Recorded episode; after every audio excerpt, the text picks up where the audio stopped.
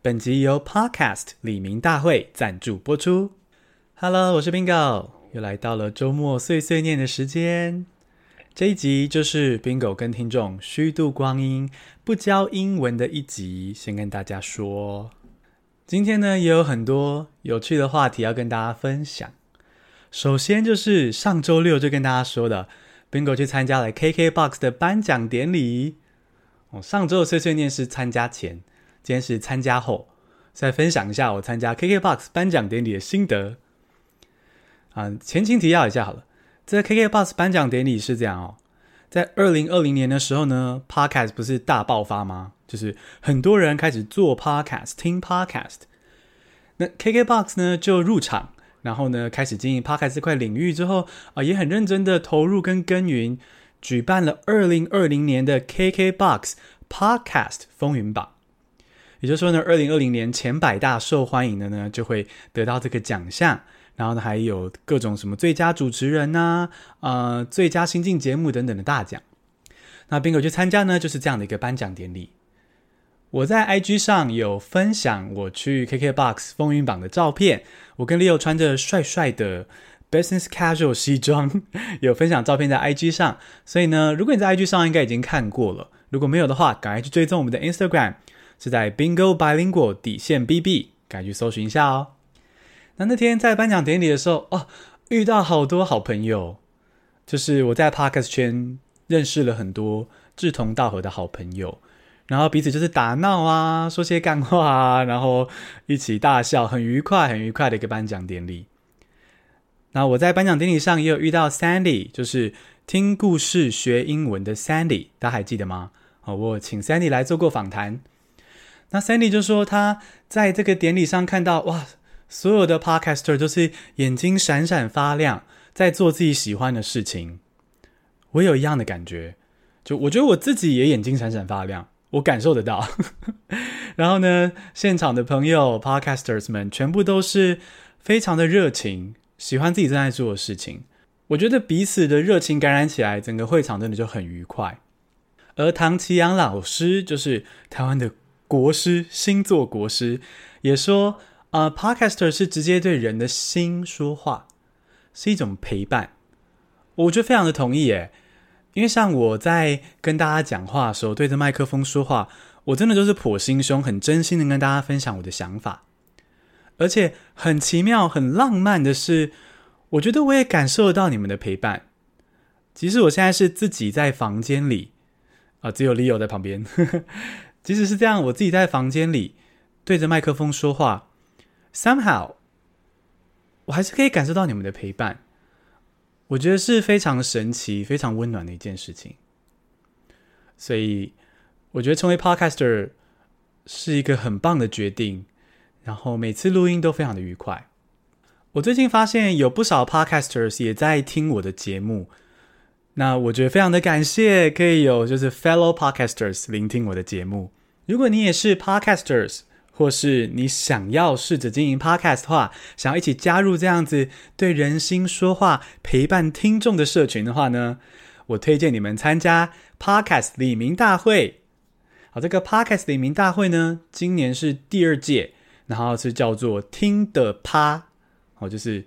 听用听的嘛，Podcast 用听的，用听的 Party，听的趴，它就是一个有点像是 Podcaster 的春酒，就大家聚在一起庆祝说，哎，我们过去这一年做了很多啊、对 Podcast 的贡献跟付出。然后这个 Podcast 里民大会啊，真的是一个我觉得哦，Podcaster 应该要参与的盛会。虽然这次有点可惜，我自己有事哦，卡到一些事情，没有办法出席。可是有非常多优秀的 podcasters 都会出席这个李明大会，听的趴哦，他们都是优秀的 podcaster，都是我的好朋友。所以呢，如果你参加这个活动，就可以遇到很多 podcaster 前辈或是 podcaster 好友。那他的活动时间呢，是在四月九号晚上七点，然后地点在台北市徐州路。二号庭园会馆，那这个李明大会嘛，春酒嘛，所以真的有模有样哦，会是那种桌菜加办桌啦，然后呢还可以抽奖，所以有吃有玩又有拿，那拿到什么呢？是正成集团赞助的 Roadcaster Pro，你知道 Caster Pro 吗？就是那个一块板子，录音的时候用的，插麦克风上去，你的声音就会神奇的变得很好听，跟 Bingo 的声音一样。那这个板子不便宜哦，因为它效果非常好，非常专业。所以如果参加 Podcaster 里民大会，有机会抽到这个哎 Caster Pro，而且而且这个李民大会上还会有表演哦，会有黄豪平，我就是个艺人兼 Podcaster 非常知名的黄豪平，然后还有童话里都是骗人的哦，这两位主持人 Eddie 跟娜娜都是我的很棒的好朋友，那他们的主持真的一定会非常的精彩，他们也会表演哦。还有歌手吴培雅，非常好听的声音，相信很多人都听过吴培雅的歌声喽。所以呢，如果你参加 Podcast 里民大会，真的是会收获满满啦，玩得很开心，有吃有玩又有拿，所以推荐大家去参加 Podcast 里民大会，听的趴。那在节目资讯中，我就有放连结了，赶快去报名加入哦。那讲到这些我的 Podcaster 好朋友啊，这些好朋友，就要来讲我最重要的好朋友，就是听众你。又来到念五颗星评价的时间，我们来念个几则。感谢雪莉 Sherry，他说 Bingo 的声音好好听，每听完一集更有动力学习的感觉。笑脸，谢谢你，雪莉。其实我每录一集，每录完我也觉得更有动力录下一集，因为你们真的很棒，我用力的听，用力的学习，谢谢你们。再来是二十五的文。应该是二十五岁，好年轻哦。我说很喜欢老师的教学方式。他说我会重复念，搭配例句及用法，刚好补足了他只背单字不会使用单字的缺点。非常棒，你是很棒的听众。我就是希望大家可以活用单字，所以才分享搭配词跟例句，赞赞的。那他说老师的教学有自己的风格，分享国际大事也会交流己见，是多元思考的机会，他很珍惜。谢谢你。再来是长祥，详细的详长祥，他说祝我找到干爹干妈。你看你的祝福多有效，我自己就找到干爹了。常常说他是瞌睡魔王，那因为他是瞌睡魔王，所以他认证过了。他说他听我的 podcast 不会想要度孤，而且有身历其境的感觉，完全融入的语言学习。谢谢你。那常常也捍卫了一下我的言论自由，非常谢谢常常。再来是国泰人寿陈怡莹，啊，提到说轻松一下学英文。他说有很多实用好用的英文，他的儿子们才国小一年级跟二年级也学很多啊，好开心哦！讲到这个啊，我发现我的听众最近变得很多元呢。应该说，我终于发现我的听众很多元，非常的荣幸。原本我预期说我的学生会是跟我年纪比较相仿的，然后正在努力讨生活的年轻人，或者也许是一些需要学习英文的学生。结果啊，最近我收到越来越多的来信，我觉得大家跟我越来越像好朋友了。各种啊，Facebook、Instagram、Email，还有 Mix、Mixbox 上面的各种留言来信，我收到大家好多的资讯。我发现啊，我的听众居然有特斯拉的驾驶。就是特斯拉车主，那他因为他是跟我说，就是他在特斯拉上，因为本人是没有特斯拉啦，但是呢，好像特斯拉车上的播放软体有一些限制吧。那他就希望我可不可以把我的 Podcast 也上架到一个叫做 TuneIn 的平台。那我听到你的声音了，等我一下，因为最近真的好忙哦。只要我找到空档，我会赶快抽空去申请放到 TuneIn 上，因为 TuneIn 这个平台我也不熟悉啦，所以我真的需要花一点时间去了解，说它是要怎么去上架。所以呢，各位开特斯拉的听众，非常的荣幸。然后呢，嗯，等我一下，我会处理这件事情。那再就像刚刚的评价说的哦，居然有合家收听我的 Podcast 诶我想说，我这个小三八呵呵 又爱聊政治，没想到有合家观赏、合家聆听这样子的听众，然后还说餐桌上哦，还有另外听众说会在餐桌上聊我的小故事。天哪，我真的何其荣幸啊！我觉得真的很感谢，言语无法形容的感谢，谢谢我的听众。然后最近呢，还发现哎，有企业大老板私讯我，然后跟我电话会议一下，就是。在听我的节目，真的是何德何能，可以跟这么多元的听众一起前进。何德何能，我的听众这么多元，然后就是可以接触到这么多人的内心，我觉得很感动。谢谢你们喜欢。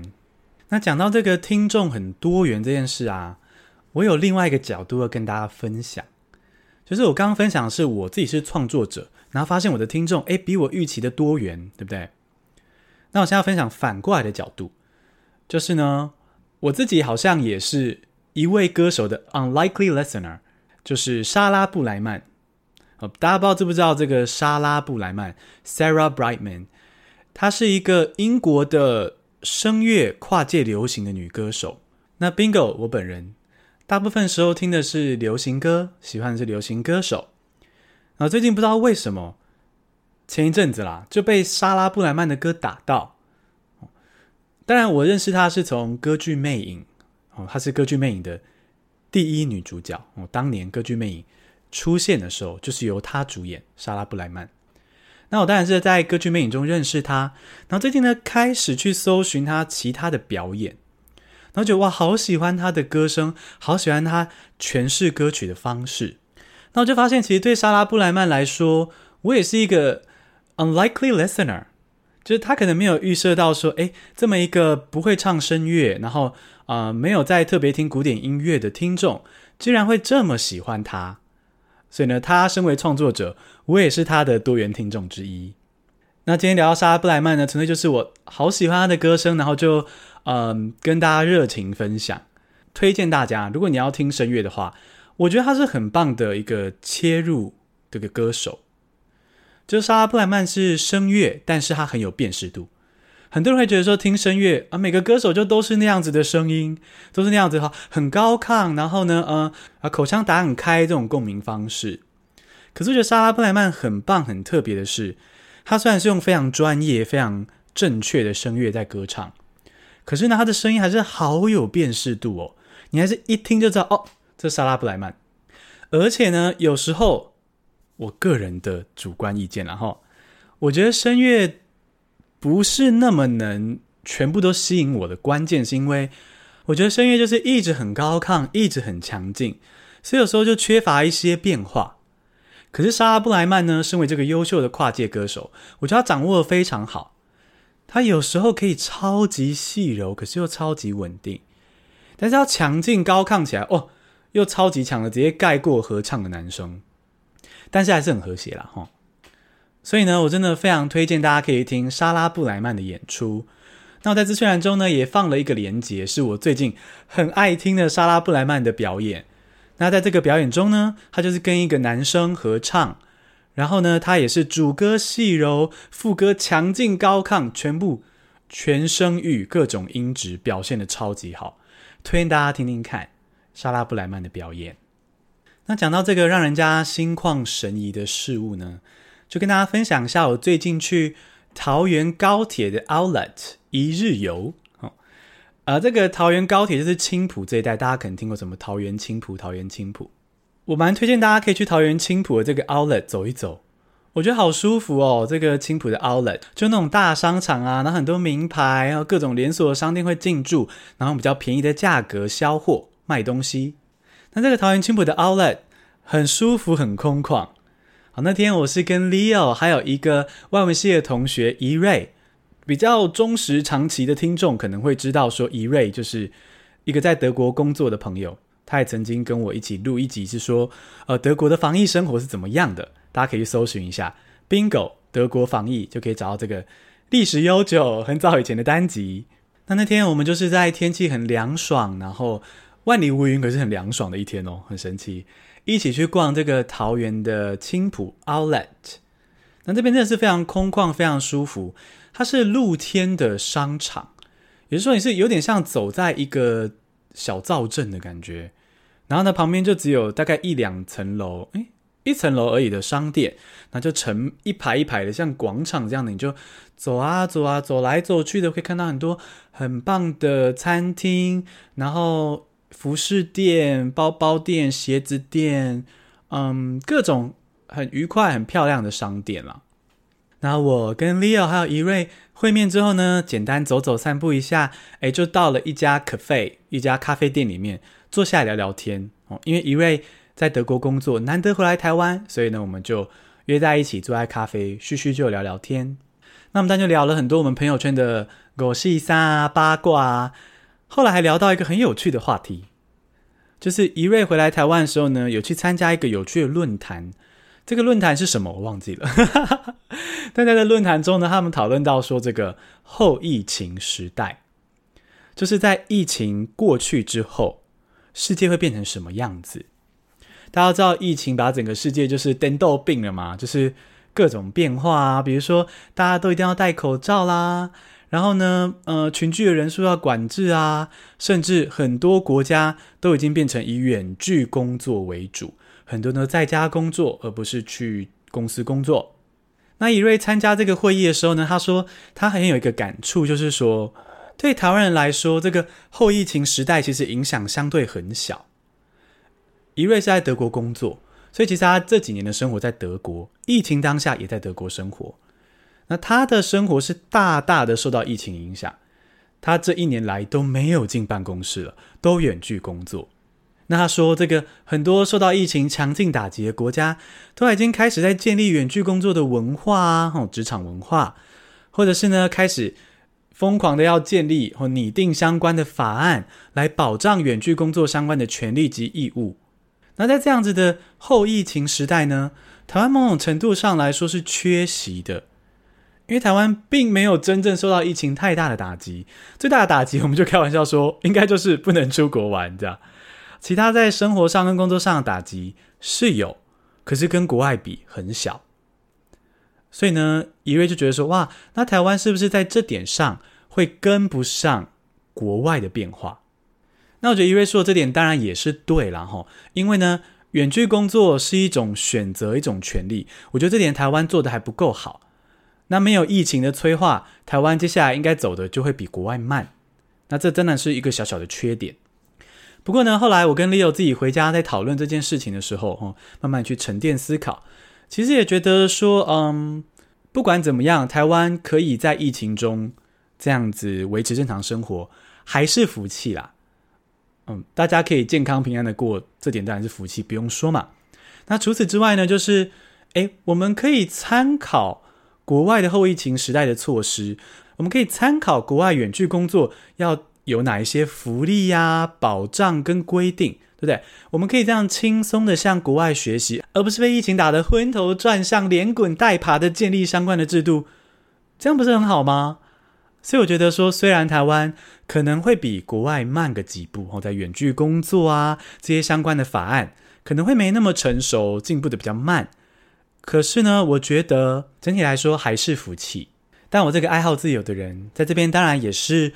呼吁台湾的雇主们，台湾的产业就是我们可以看到国外已经有这么多远距工作相关的措施跟科技了，所以呢，也希望台湾的雇主可以尽快的提供劳工有更多的远距工作的选择。